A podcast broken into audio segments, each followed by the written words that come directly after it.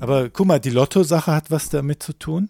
Die, die Kriegssachen sowieso. Die Erfolgssachen, die haben doch richtig was damit Ja, aber zu da tun. waren, also da waren schon einige Sachen, wo wir halt vielleicht auch. Echt? Es war schon einiges, das, das Okay, sehr wenn ihr weit davon beide, entfernt wenn ihr beide das so seht, dann werde ich da wahrscheinlich einen Bias drin haben. Der, der Moderation Bias.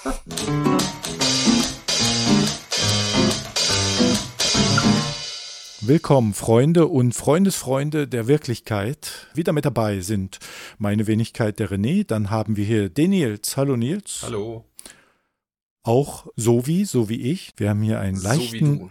einen leichten Überschwang der Sozialwissenschaften, aber wir haben auch das wache, empirische Faktenauge aus den Naturwissenschaften dabei, unseren investigativen Journalisten, den Frank. Hallo Frank. Hallo René. Der darüber wacht, dass alles hier wirklich Hard Science ist und kein weiches soziologisches Gelaber, nicht wahr? Naja, schauen wir mal. Heute ist der Frank heute dran, wenn ich den Dienstplan richtig gelesen habe. Stimmt das? Ja.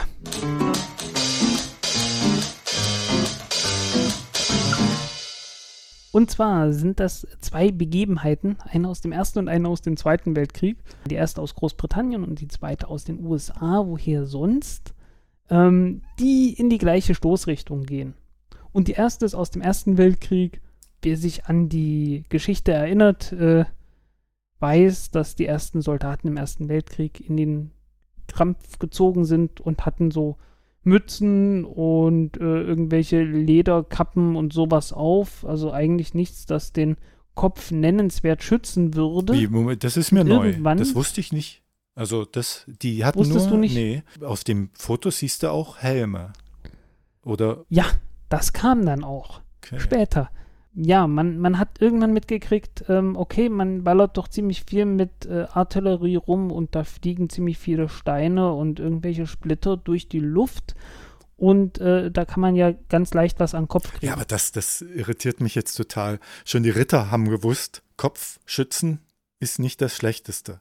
Und dann gab es halt Helme. Und das haben die dann irgendwann wieder abgeschafft. Na gut, die haben es ja, die, Ja, ja, guck dir doch mal die, guck dir doch mal Armeen aus der napoleonischen Zeit an. ja, wollte ich Genau. gerade sagen, du hast recht, ja. Das war genau Ja. das Problem damals, dass die Leute immer noch so in den Kategorien von den napoleonischen Kriegen gedacht haben und die Leute auch genauso Mhm. ausgestattet haben. Und äh, da war ein Helm einfach nicht dabei. Und äh, ja, irgendwann hat man dann gesagt, na gut, also so ein Helm könnte schon echt was bringen. Hm. Ähm, und dann hat jemand äh, sich die Zahlen angeguckt, so wird zumindest gesagt, und äh, festgestellt, verdammt nochmal, seitdem die Leute Helme tragen, haben wir viel mehr Kopfverletzungen in den Statistiken. Hui. Ja, äh, was einfach daran liegt, dass äh, die Leute, die früher was an den Kopf gekriegt hätten, einfach sofort gestorben sind. Und nachdem sie nur einen Helm auf hatten, ähm, hatten sie zumindest gewisse Chancen, dass sie nur verletzt wurden und das Ganze noch überlebt haben. Sind die da gleich, weißt du das, ob die da gleich drauf gekommen sind oder ob die da, ob die da, Ich kann diese Geschichte nicht konkret nachvollziehen. Hm, Ähm, ich habe sie nur mehrfach gehört aus verschiedenen Ecken, ähm, äh, mal mehr und mal weniger äh, ausgeschmückt. Ähm, es läuft alles so auf diese Richtung hin, äh, hinaus. Ähm, das ist das eine. Und die zweite Geschichte kommt aus dem Zweiten Weltkrieg und da kenne ich nun die Quelle. Die äh, geht so, dass man, äh, man hatte ja im, im Zweiten Weltkrieg äh, jede Menge Bomber gehabt, so von England. Ich glaube, das war tatsächlich aus England und nicht aus den USA. Und die sind dann halt äh, Richtung Deutschland oder Frankreich geflogen und haben dann ihre Bomben abgeworfen und sind wieder zurückgekommen. Und zwischendurch wollte natürlich jemand was tun, damit die Bomber das nicht tun. Und äh, entsprechend wurde auf die geschossen. Und äh, am Ende kam dann halt ein bestimmter Prozentsatz, so meistens 90 Prozent der Bomber wieder zurück. Die anderen hatten halt Pech.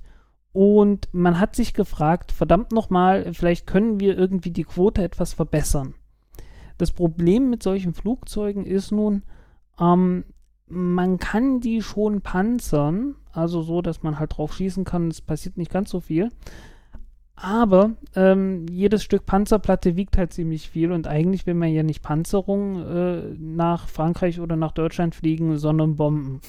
Okay, äh, ja. Das ist alles eine sehr morbide Sache. Und äh, entsprechend möchte man das, davon möglichst wenig verbauen. Und dann hat man halt gefragt, na gut, äh, wo bringt es denn am meisten? Wo sollten wir jetzt diese Panzerung äh, hinmachen? Und dann ist man halt drauf gekommen, ja, hey, wir gucken uns einfach mal die Flugzeuge an, die zurückgekommen sind. Und äh, ja, da, wo reingeschossen wurde, da können wir ja dann äh, die Panzerplatten hinmachen, weil der Rest wird ja nicht getroffen. Und äh, wenn man jetzt so bei Wikipedia und so weiter guckt, ähm, da findet man dann auch wundertolle Diagramme von so einem Flugzeug, von so einem Bomber. Und da stehen mit so kleinen roten Punkten oder Kreisen drauf, so äh, an den Flügeln und so. Und ja, das sind so die, die Einschusslöcher. Und äh, bei den Motoren und beim Cockpit, da findet man halt keine, da, die sind komplett weiß. Und äh, ja, dann äh, kommt als nächstes der Schluss, hey, ganz klar, wir müssen die Flügel panzern, äh, weil da wird ja reingeschossen. Ähm, und dann sagt man, haha, kann ja gar nicht sein, weil wir wissen ja alle, äh, wenn man ins Cockpit schießt oder wenn man die Motoren abschießt, äh, dann stürzt so ein Flugzeug ab. Ist doch ganz einfach. Aber äh, die Militärs haben halt gedacht, oh, wenn wir die Flügel panzern, dann, dann hilft das was. Und äh, das geht tatsächlich zurück auf äh, einen Herrn namens Abram Wald, der das Ganze dann mal ausgerechnet hat und äh, ja, äh, natürlich zum Gegenteil gekommen ist. Tatsächlich ist die Geschichte ein bisschen ähm, weniger drastisch, also ganz so blöd ist das Militär nicht. Das Militär wusste ganz genau, ja, okay, äh, so leicht ist es nicht rauszufinden, wo man eigentlich äh, die Panzerplatten da reinmachen musste und hat deswegen einen äh, Statistiker beauftragt, der äh, halt sich mit sowas auskennt und der hat dann halt eine große Untersuchung gemacht, also äh, erstmal ein, ein großes mathematisches Modell aufgestellt, halt so statistisch. Mhm. Man hat geschaut, okay, gut, äh, wie, äh, wenn jetzt zufällig auf ein, auf ein Flugzeug geschossen wird, äh, was wird dann wohl am ehesten getroffen und äh, ob dieses Modell so halten kann. Dann hat man geguckt, okay, welche Flugzeuge sind eigentlich zurückgekommen, ähm, wie viele von den Flugzeugen haben, wurden nie getroffen, wie viele wurden mal getroffen, wie viele wurden ein paar Mal getroffen, wo wurden die getroffen? Und so weiter und so weiter. Und äh, hat dann wirklich ein, ein sehr ausgefeiltes Modell am Ende gehabt. Und hat dann unter anderem rausgefunden, naja, gut, ähm, äh, in, ein Treffer in den Motoren hat zu 40% Wahrscheinlichkeit zur Folge, dass das Ding abschm- dass das Ding abstürzt, weil äh, in 60 Prozent der Fälle war das nicht der Fall. Also so heißen diese Grafik, die man da in der Wikipedia findet, äh, die war komplett falsch. Also äh, so groß ist der Unterschied nicht. Man findet da durchaus, äh, man hat eine ganze Menge Treffer gefunden, auch an irgendwelchen Motoren, äh, die dann halt bloß kein zu wichtiges Teil getroffen haben und das Flugzeug hat es noch, noch, doch noch irgendwie zurückgeschickt, äh, zurückgeschafft. Also es ist, ein, ist eine ziemlich komplizierte Sache gewesen. Aber ähm, es ist natürlich klar, man muss, um zu wissen, wo, wo, man, wo man so ein Flugzeug panzern muss, äh, äh, überlegen, okay, gut, wo kann so ein Flugzeug getroffen werden, dass es abstürzt? Und diese Flugzeuge, die dort getroffen wurden, wo was zum Absturz führt, die hat man natürlich nicht, weil die sind ja abgestürzt. Okay. Die kann man sich nicht mehr angucken. Und äh, entsprechend muss man dann in der Statistik, die man hat, immer berücksichtigen, dass das, was man eigentlich wissen will, etwas ist, äh, das man gar nicht hat. Und man halt nur äh, über diesen geschickten Kniff, dass man das halt äh, umgekehrt rechnet, ähm, herausfinden kann. Mit relativ großem Aufwand. Ja, das ist der sogenannte Survivorship Bias. Und den hat man eigentlich fast überall. Und den hat Abram Wald nicht überlebt. Ähm, der ist irgendwann dann in Indien, weil er war ja Brite und Indien war noch britisch. Nein, war zu dem Zeitpunkt Hm. nicht mehr britisch. Gerade so nicht mehr britisch, glaube ich. Er ist äh, 1950 über Indien mit einem Flugzeug abgestürzt. Ja, das 47. ist, ähm, das ist natürlich. ähm, soweit wir wissen, wurde er nicht, wurde er nicht äh, abgeschossen. ja. Soll heißen, es ist durchaus auch möglich, dass ein Flugzeug äh, ohne einen Treffer einfach so abstürzt. Aber das ist schon ein Ding. Ich meine, das hat ja schon eine gewisse Ironie, schicksalsmäßig, ne? Das, das hat schon eine bitterböse. Es ist bitterböse, das stimmt in der Tat. Ratgeberliteratur, die basiert doch viel auf Genau. diesen, diesen, diesen Survivorship-Bias. Ne? Das wollte ich auch noch Okay. sagen, ja. Da kannst Ähm, du doch jegliche Ratgeberliteratur in die Tonne hauen. Äh, vielleicht nicht jede, aber äh, den, den großen Teil, ja. Wenn man nämlich immer nur die Leute fragt, die erfolgreich waren, ähm, dann äh, wird man nie herausfinden, was eigentlich die Leute gemacht haben, die gnadenlos gescheitert sind. Weil sehr oft haben die einfach das genau Gleiche gemacht, aber haben halt äh, nicht im richtigen Moment äh, eine größere Geldsumme von jemandem geerbt oder so. Da gibt es ja so einen Typen, der, der hat siebenmal im Lotto gewonnen. Siebenmal. Äh, Richard, Richard Lustig oder Richard Lustig? Mu- Muss ich mal gucken, Hm. aus welchem Land der kommt. Der hat dann ein Buch geschrieben, wie man im Lotto gewinnt. Ist ganz einfach. Äh, man, muss, man muss mitspielen und man muss dann Glück haben. Okay, und bei vielen scheitert es schon, weil die nicht spielen. Dann kann man immer sagen, tja, Leute, ihr müsst schon Ja. spielen. Ne? So. Was übrigens auch ganz witzig ist, weil es gibt eine ganze Menge Spiele, Mhm. wo von vornherein feststeht, es muss einen Gewinner geben. Ja.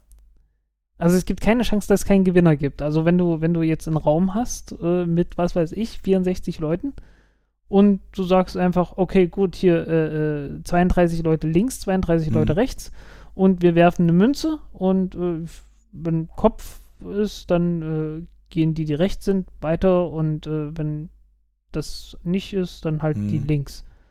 Ja, und dann kannst du das noch ein paar Mal machen. Ne? Bei der nächsten Runde hast du dann halt 32 Leute, die dann in Gruppen von 16 und so weiter. Und du wirst am Ende einen haben, der übrig bleibt und der Der gewinnt. schreibt ein Buch. der kann dann ein Buch schreiben, äh, wie man dieses Spiel Ja, gewinnt. ich habe mal in, in, in eine Doku gesehen, da ging es auch darum, wie kann man im Lotto gut gewinnen. Und da war eine, die überdurchschnittlich häufig gewonnen hat. Da ging es mehr um sowas wie Preisausschreiben. Und sie hatte solche Tricks wie den Briefumschlag, weil das war noch die Zeit, wo, wo man äh, im Fernsehen so Hm. einen Brief gezogen hat aus einer, aus einer großen Tonne.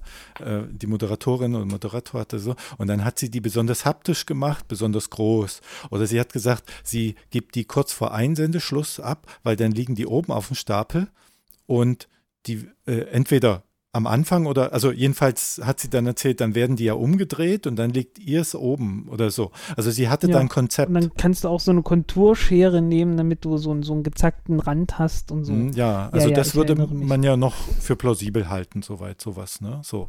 Aber im Lottogewinn, Ja, Aber der Survivorship, der Survivorship Bias ist jetzt im Prinzip äh, daran jetzt äh, expliziert, dass man jemanden wahrnimmt, der mehrfach im Lotto gewonnen hat und deswegen davon ausgeht, dass es wahrscheinlich ist. ja, Ja. Mehr, oder, mehr oder weniger, dass du Oder halt, äh, dass du davon ausgehst, dass der dann wohl irgendetwas gemacht hat, das dazu geführt hat, äh, dass er mehr als andere Leute im Lotto gewinnen. Obwohl das gar nicht der Fall sein kann. Äh, in dem Fall. Aber ähm, eigentlich Lotto äh, haut nicht ganz in die Richtung rein. Nee, würde ich, hätte ich jetzt eigentlich auch, auch gedacht. irgendwie. naja, aber der hat ja ein Beratungsbuch geschrieben, wie man richtig im Lotto gewinnt und der war ja durch Hm. Zufall ein, ein, der hat ja genau das gemacht, Lotto gespielt für alle anderen und jetzt müsste man prüfen, haben es alle anderen genauso gemacht wie er und das kannst du halt, das ist nicht geprüft worden. Insofern würde ich schon sagen, Ja, weil, weil alle anderen, genau, so umgekehrt, so muss man das sagen dann, äh, dass alle Leute, die nicht im Lotto gewinnen, äh, sicherlich keine Bücher darüber schreiben, was sie alles gemacht haben, um im Lotto zu gewinnen. Weil, ja, wieso sollten sie, ne? Sie gewinnen ja nicht im Lotto. Aber irgendwie, also, also vielleicht denke ich jetzt auch schon einen Schritt weiter, aber mir leuchtet das mit, mit Ratgeberliteratur insofern nicht so ganz ein, weil es bei verschiedenen äh, Ratgebern, sagen wir mal, wie wird man erfolgreich im Job oder wie kriegt man irgendwie ein glückliches Leben oder dieser ganze Firlefanz, das sind ja alles relativ offene Konstrukte, da ist viel denkbar, Trilliarden Möglichkeiten, was man alles tun kann. Beim Lotto gibt's einen Schein ab. Was, was will man da noch machen? ja, ich habe das Buch von ihm noch nicht gekauft. äh, Wenn es uns jemand spendet, lesen wir uns das mal durch. Ja, okay. Nein, ich Das nicht. war, äh, Wenn ja. wir jetzt von Ratgeberliteratur reden, gibt es ja, einen- gibt's ja einen Prototypen dafür, diese, dieser Napoleon Hill. Der hat ja in den 30ern ein Buch geschrieben, da hat er 13 Gesetze des Erfolgs dadurch herausgefunden, so lautet die, die Geschichte dazu, dass er 500 Millionäre 20 Jahre befragt hat und hat dann 13 Eigenschaften herausgeklustert, die, das sind dann so teils spirituelle, teils sehr handfeste Sachen. Äh, ich glaube, sowas wie sei der Beste oder so, das ist natürlich äh, hm. äh, sicher nicht abträglich dem Volk, aber ähm, der hat ja genau das gemacht. Der hat halt nur die Gewinner gefragt. Und das ist der Bestseller schlechthin gewesen. Das der Prototyp für alle. Und ein Argument war, Leute, wenn ihr wissen wollt, wie es wirklich geht, schaut euch die an, die Erfolg haben. Das ist der Weg. Und das war ja empirisch, aber halt falsch. Ja, gut, okay, dann müsste, ja, müsste, ich glaube, dann müsste man sich echt mal angucken, wie, was der Typ alles äh, empfiehlt, um im Lotto zu gewinnen, weil ich kann mir, also dass man aus, aus, aus solchen Sachen wie Erfolg im, im, im Job irgendwelche Gesetze, Pseudogesetze rausfindet, ja, das ist, das leuchtet mir ein, aber irgendwie, aber ja, okay. Letztendlich ist es für den Survivorship Bias auch vielleicht gar nicht, deswegen meinte ich, habe einen Schritt weiter vielleicht gedacht, gar nicht so bedeutend. Ein Tipp für, für Lotto-Gewinner ist ja immer, nimm äh, die Zahlen, die nicht ähm, ein Muster haben. Weil wenn du dann gewinnst, musst du das teilen mit ganz vielen Leuten und dann kommst du zu deiner Million nicht. Genau, weil du hast halt, du hast halt so eine mathematische Abbildung da, ne, dass du sagst, okay, gut, äh, du hast eine, äh, du hast einmal die, die Karte der möglichen Ereignisse, die, die, die auftreten können, halt, ne, so äh, die, die Lottozahlen. Und dann hast du umgekehrt äh, die Karte der möglichen Gewinnsumme, äh, äh, die du haben kannst. Und die hängt natürlich davon ab, wie viele Leute haben jetzt diese Kombination gewählt.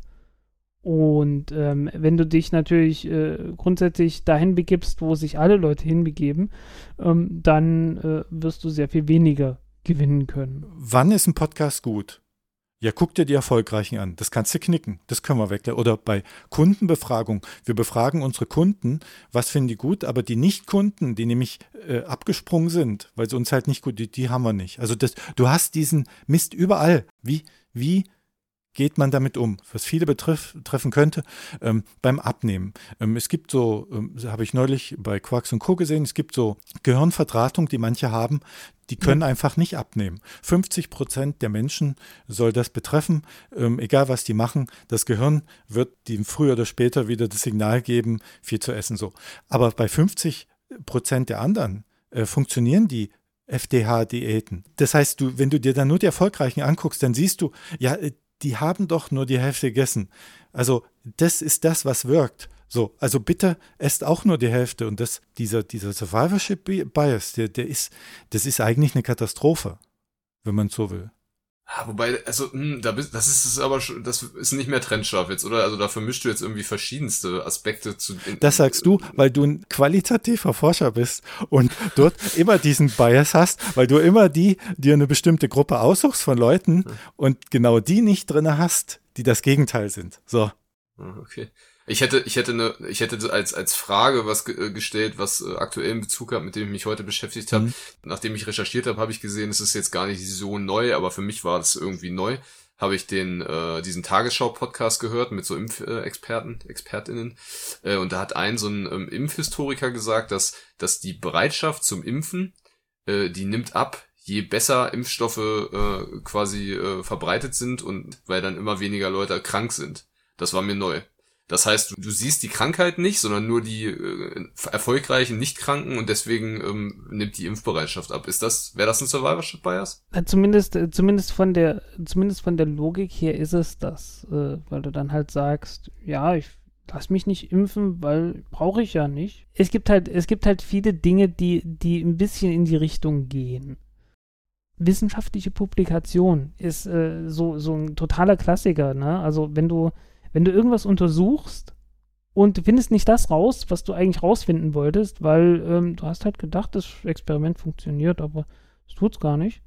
Ja, dann, dann wirst du dich in den seltensten Fällen hinstellen und sagen, ja gut, ich schreibe jetzt mal hier noch eine wissenschaftliche Arbeit dazu und dann steht oben drin, ja hier, hab das gemacht, äh, geht nicht. Gibt es ab und zu, ganz selten, und das wird dann auch besonders hervorgehoben, dass da mal sich jemand getraut hat, das zu machen. Aber so im Allgemeinen ist es so, dass wissenschaftliche Publikationen immer genau das finden, was sie gesucht haben. Was einfach daran liegt, dass alle anderen, die, die nicht das gefunden haben, was sie gesucht haben, nie geschrieben wurden. manchmal, manchmal passiert das auch. Also es gibt äh, in der Physik gibt es das Michelson-Morley-Experiment. äh, was äh, genau dafür berühmt geworden ist, dass es halt gescheitert ist, und zwar grandios gescheitert ist. Da wollte man wissen, ähm, wie sich das Licht fort, fortbewegt. Und äh, man war damals noch sich sicher, dass äh, genauso wie Schallwellen sich halt in der Luft fortbewegen, äh, es irgend so ein Medium gibt, in dem sich auch Licht fortbewegt. Und äh, man nannte das den Luminus, luminoferischen Äther, glaube ich. Den Äther jedenfalls ähm, in dem sich Licht und Radiowellen und sowas äh, fortbewegen. Äh, ja, das äh, ist gescheitert. Also man, man hat halt äh, eigentlich nur festgestellt, ja, okay, den, den gibt's nicht. Den Äther gibt's nicht. Ähm, was man definitiv, wo man es definitiv hat, äh, ist in der Archäologie. Weil in der Archäologie, da, da sind Leute, die gehen raus, die buddeln Dinge aus, die übrig geblieben sind äh, von, von früherer Zeit und ähm, versuchen dadurch äh, rauszufinden, wie war das damals. Aber es gibt natürlich viele Dinge, die äh, nicht übrig bleiben. Ob man will oder nicht. Weil meistens, also meistens ist es so, dass die einfach äh, alte Müllgruben irgendwie ausbuddeln, weil äh, das, ja, da hat man die besten Chancen, dass man noch irgendwas findet. Ähm, aber alles, was so zum Beispiel aus Holz besteht, das äh, kann natürlich ganz schnell verschwinden. Einfach, dass es verrottet oder dass es verbrennt und das bleibt dann sehr, sehr selten übrig. So heißen, wenn eine, ähm, wenn eine Zivilisation irgendwo existiert hat und die hat halt ihre Häuser aus, äh, ähm, na, aus Lehmziegeln gebaut und nicht aus Steinen, ja, dann bleibt davon nichts übrig, weil der Lehm, der äh, wird dann im Regen weich, das wird dann einfach nur Schlamm und dann hat man halt Schlamm da und dann weiß man nicht, was die Leute da gebaut haben. Und das, äh, das ist halt so, so ein klassisches Problem. Und äh, deswegen denken auch immer alle, ja, okay, gut, die Landwirtschaft, die hat angefangen mit, äh, mit äh, äh, Gerste und äh, Weizen, also halt mit Getreide wenn man so genau drüber nachdenkt, äh, kommt man eigentlich drauf, naja, gut, okay, äh, so Gerstenkörner, also Getreidekörner, die halten sich halt noch, ne? Und äh, die, wenn die irgendwie ins Feuer kommen, die werden halt verkohlt, aber die bleiben dann halt von der Form immer noch da und das auch noch über ein paar tausend Jahre. Während, wenn du so eine Banane hast oder eine Kartoffel, dann hast du schon ein ganz anderes Problem. Die bleiben nicht da. Und äh, dann ist es plötzlich ganz, ganz schwer zu sagen, ja, okay, äh, äh, hier hat es eine Zivilisation gegeben, die die Landwirtschaft betrieben hat, weil äh, von den Kartoffeln ist halt nicht viel übrig geblieben. Wobei das heutzutage ein bisschen besser geworden ist, weil man kann ja sich dann irgendwelche Pollen angucken und so weiter, äh, die dann doch ein bisschen länger halten. Aber es ist wirklich ein, ein großes Problem in der Archäologie, äh, dass man halt wirklich nur Zugriff auf das hat, was äh, die lange Zeit überdauert hat und alles andere verschwunden ist. Da kann man ja sagen, na gut, in der Archäologie, dann steht irgendwo in einem Buch was Falsches, was sowieso keiner liest, okay. Aber zum Beispiel in meiner Berufspraxis, da hast du oft dieses Best Practice äh, Modell, wo du zum Beispiel eine didaktische Methode einführst danach, was sich bewährt hat an anderen Hochschulen zum Beispiel. Das ist wahrscheinlich kein prinzipiell falsches Vorgehen, aber das ist natürlich anfällig, total anfällig auf diesen Bias. Und ich glaube, ähm, man muss sich dem Bewusstsein, dass das geben kann und wahrscheinlich nach, nach so Ausnahmefällen suchen.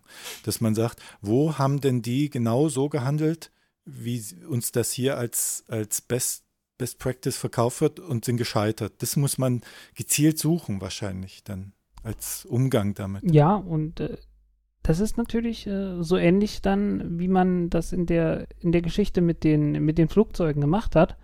Nämlich, äh, dass man nach mathematischen, in dem Fall waren es halt mathematische Modelle, also dass man nach etwas sucht, das unabhängig davon, was da eigentlich der Prozess ist, äh, einem Aussagen liefern kann. In dem Fall war das halt so, dass man gesagt hat, naja gut, wir gehen jetzt erstmal davon aus, äh, dass wir äh, so zufällig äh, Teile des Flugzeugs beschießen und jedes Teil hat eine bestimmte Chance getroffen zu werden. Um, und und äh, so verteilen sich dann halt die Treffer. Und wenn wir uns dann angucken, wo die einzelnen Treffer jetzt gelandet sind, also von den Flugzeugen, die zurückgekommen sind, dann können wir ja dann gucken, okay, gibt es denn Teile in denen wir mehr Treffer hätten finden sollen. Ja, aber das Ja, ist schon weil, sehr äh, kostenaufwendig dann. Also das, das daran, also in Das ist, das ist halt das, was dann, das, das, was man Ja, tun muss. ja. Man braucht dann halt ein Modell von der Welt, in dem man solche Lücken finden kann, die dann dadurch gerissen werden, dass man halt, äh, dass, dass bestimmte Dinge dann halt nie bei jemand, nie bei einem selbst. Ich mache mal eine steile These. Der Mhm. Unterschied zwischen Wissenschaft und Praxis ist aus meiner Perspektive, aus meiner Sicht, häufig, dass die, dass die Praxis genau diesen Survivorship ignoriert. Ich habe das so häufig, jetzt so, wenn ich in, im Vorfeld mich mit diesem Ding jetzt so beschäftigt habe, wegen unserem Podcast, wo, wo einem das dann ins Auge sticht, dass das rot leuchtet, dass das ja, und in der Wissenschaft würde man ja versuchen, sowas eben wie du sagst, auszuschließen. Dazu fehlen einem aber in der Praxis die Mittel. Und jetzt die Frage, ist dann trotzdem das Risiko es wert, diesen Survivorship Bias einzugehen und diese Methode, die sich dann sozusagen aus den Erfolgreichen speist, weil es heißt ja nicht, dass die nicht, also wenn wir jetzt so die Erfolgreichsten befragen, heißt ja nicht, dass das nicht der Grund ist, den die uns angeben, dass das nicht wirklich der Grund ist, weshalb die erfolgreich geworden sind. Ne? Das Ja. kann ja Mhm. durchaus stimmen, dass das, was die uns sagen, stimmt. Und auch Ja, man, so, und das ist die Frage, sollte man das riskieren und die fragen und dann danach handeln oder sollte man sagen, nö, ist mir zu fehleranfällig? kommt drauf an, es kommt drauf an, was man damit machen möchte. Wenn man, äh, wenn man dann wirklich so sagt, hier Best Practice, ne, das ist das, was alle gemacht Mhm. haben, also müssen jetzt alle anderen das auch so machen, ähm, dann ist das natürlich unredlich. Ne? Dann muss man dann halt sagen, naja, okay, ihr wisst ja gar nicht, was sonst noch funktionieren könnte. Das hat man ja in der Raumfahrt so, ne? Also äh, man hat ja, man hat ja in der Raumfahrt äh, wirklich äh, jahrzehntelang immer gesagt, naja, wir, wir machen das so, wie es schon immer gemacht wurde, weil wir wissen ja, es gibt viele Wege, wie das Ganze alles schiefgehen kann. Äh, überlegt mal, wie das alles schiefgegangen ist früher. Und jetzt haben wir was gefunden, wie es funktioniert. Und deswegen muss das jetzt jeder so machen, wie wir es jetzt machen. Und äh, so ging das dann halt die ganze Zeit weiter. Aber Ja. man, und das, das hat ja auch gestimmt, ne? Also das waren Methoden, die haben funktioniert, Hm. die Raketen sind nicht mehr abgestürzt. Und dann hat man gesagt, gut, das müsst ihr jetzt so machen. Aber das ist halt, aber das ist halt so dieses Survivorship Bias, ne? Weil nur Methoden, die funktionieren, können übrig geblieben Ja, Moment, sein. aber der, Moment, der Survivorship Bias ist doch eigentlich, dass du das, was du für wahr hältst, eigentlich falsch ist. Hier ist es ja so, dass du etwas für wahr hältst, was wahr ist, aber was anderes übersiehst, was auch wahr sein könnte, also was auch dazu führen könnte, wirtschaftlicher oder besser. Ja, man glaubt halt, das wäre der einzige Weg, wie es richtig sein kann. Das ist halt das Ding. Das sind die Methoden, die überlebt haben. Die Methoden, die überlebt haben, es können die einzigen sein, die funktionieren. Es können welche sein, die funktionieren, aber andere funktionieren besser. Der schlimmste Fall ist aber, wenn es halt die sind, die falsch sind. Aber äh, Moment, das kann in dem Fall nicht funktionieren. Das kann in dem Fall nicht sein. Weil die wurden ja danach ausselektiert, äh, ob die Raketen fliegen oder nicht. Soll heißen, äh, soll heißen, alle, mit, alle Methoden, bei denen die Raketen dann nicht fliegen, äh, die wurden, Die- schon, die wurden schon aussortiert. Okay, das, das stimmt. Also es, Äh. es können tatsächlich, es konnten tatsächlich nur Methoden übrig bleiben, äh, bei denen irgendwie fliegende Raketen rauskommen. Okay, also da haben wir doch was, wo du sagst, äh, hier gibt es einen Korrekturfaktor. Ja, genau. Wirklich. Ja, die, die Realität stellt durchaus einen Korrekturfaktor dar. Und äh, Das ist ja dein, dein Slogan immer ja, das die ist mein, ja, Sozialwissenschaften irgendwie das, gewesen. Genau, äh, die, die Realität ist das, was, was übrig bleibt, wenn man aufhört dran zu glauben. Äh, das ist das Ding, was einen immer noch in den Hintern treten kann. Aber halten wir mal fest, es, es gibt diese drei Ausprägungen des Irrtums, den man dann begehen kann, dass man sagt, das ist die einzige Möglichkeit, aber es gibt noch andere. Oder man sagt, Hm? das ist diese einzige Möglichkeit, aber es ist eigentlich völlig falsch, weil andere, die das machen, haben keinen Erfolg. Und es gibt die Möglichkeit, dass Mhm. du sagst, das ist nicht die einzige, weil wir kennen ja den Survivorship Bias und es ist in Wirklichkeit aber die einzige. Das kann ja auch vorkommen. Ne?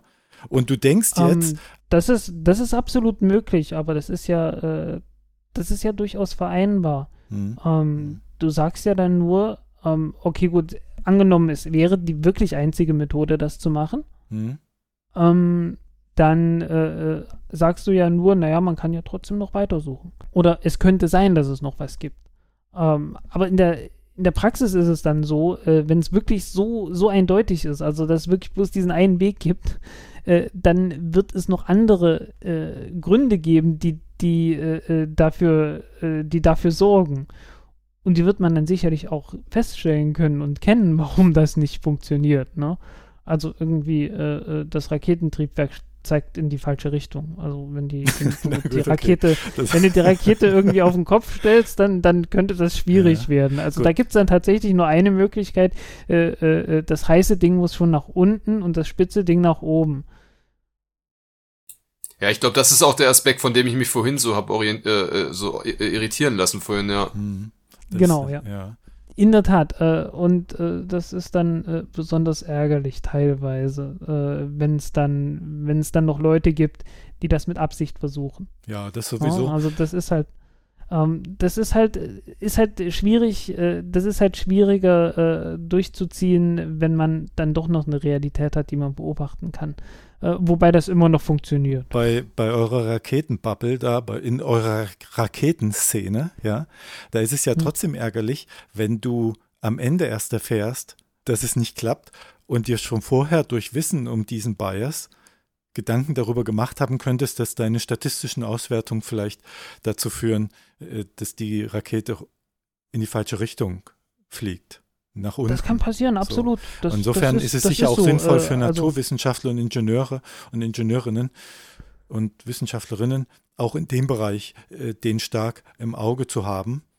Ja, da haben wir natürlich, da haben wir natürlich dieser Realitätscheck, der ist natürlich so bei Ingenieurs und, so, und anderen Naturwissenschaften natürlich irgendwie äh, so ein bisschen selbsterklärend, aber jetzt gerade im sozialen oder psychologischen Bereich, da kann man schon noch viel rumtricksen, damit es nicht auffällt. Ja, andererseits gibt es diesen Realitätscheck auch, nur wir, wir merken ihn dann nicht. Also wenn jetzt zum Beispiel ein Bildungssystem aufgestellt wird, was diesem Bias unterliegt, oh, dann reden sich das dann alle schön und vielleicht merkt keiner, dass eigentlich das falsche Maßnahmen sind.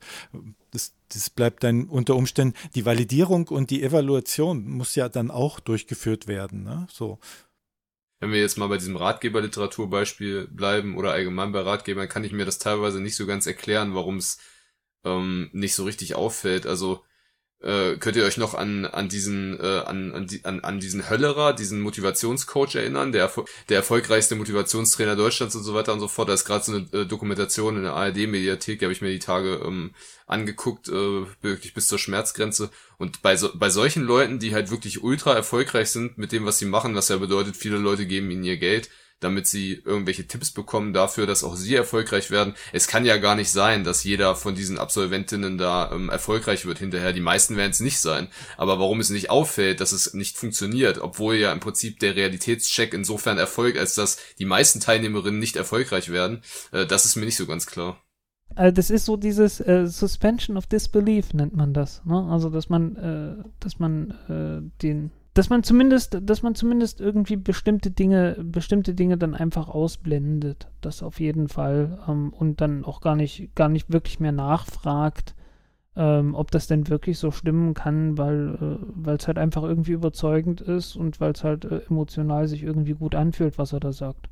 Es gibt auch äh, psychologische Modelle, die, die behaupten, dass alles, was du hörst, und gesagt kriegst, erstmal geglaubt wird in deinem, in, äh, in deinem Gehirn und dann Instanzen da sind, das geht alles im Bruchteilen von Sekunden, und dann Instanzen da sind, die das dann anhand deines Vorwissens ausblenden, was davon aus, aus diesem Vorwissen heraus nicht, also der Check, ob das stimmt oder nicht, der passiert danach. Erstmal glaubst du es und dann wird aussortiert. Und es ist nicht so, dass du das hörst und dann sagst, stimmt's oder stimmt nicht, sondern das kommt in die Schachtel, stimmt. Und wenn nichts wirklich dagegen spricht, was, was für dich gravierend ist, äh, dann lässt es auch da drin. Ne? So, so.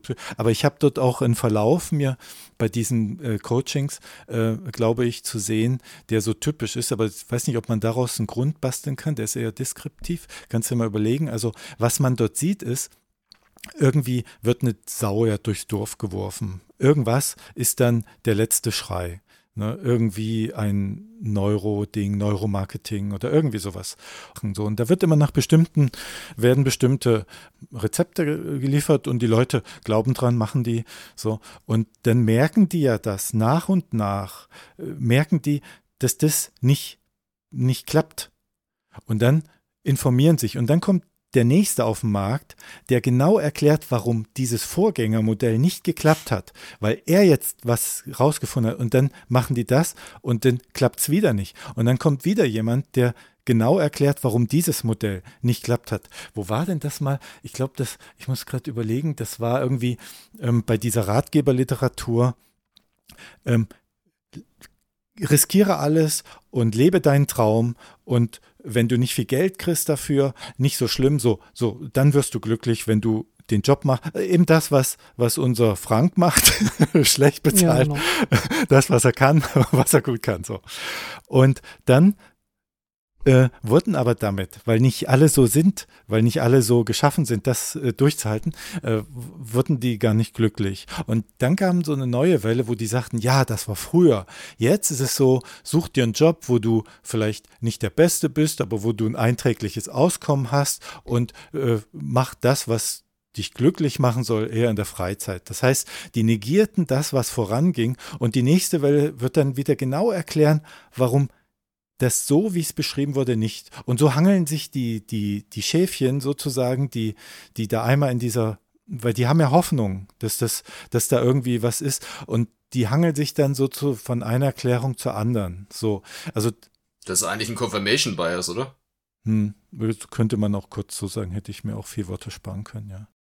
Äh, also interessant, deine, deine Feldbeschreibung sozusagen, ähm, meine, meine Erfahrung mit Ratgeberliteratur ist wirklich extrem begrenzt. Also, dass das tatsächlich so gemacht wird, dass da quasi immer eine neue Sau durchs Dorf getrieben wird, ist es, ist natürlich, äh, also die Leute, die da wirklich äh, an den Lippen von diesen Idioten hängen, tun mir leid, weil die warten ja im Endeffekt dann immer nur auf den nächsten Zug sozusagen und kommen nirgendwo an. Das, ja, das, das hat mich, das hat mich halt an, an der ganzen Geschichte vom Ersten Weltkrieg so faszinierend. Also, äh, der Erste Weltkrieg ist ja jetzt ein bisschen mehr als 100 Jahre alt äh, her und so als das, als das 100-jährige Jubiläum anfing, ging das natürlich überall durch und irgendwo, äh, ja, okay, äh, da, da bin ich dann so wie ein Schaf daher, dahinterher gerannt und äh, ja. habe mich dann auch für den Ersten Weltkrieg dafür interessiert.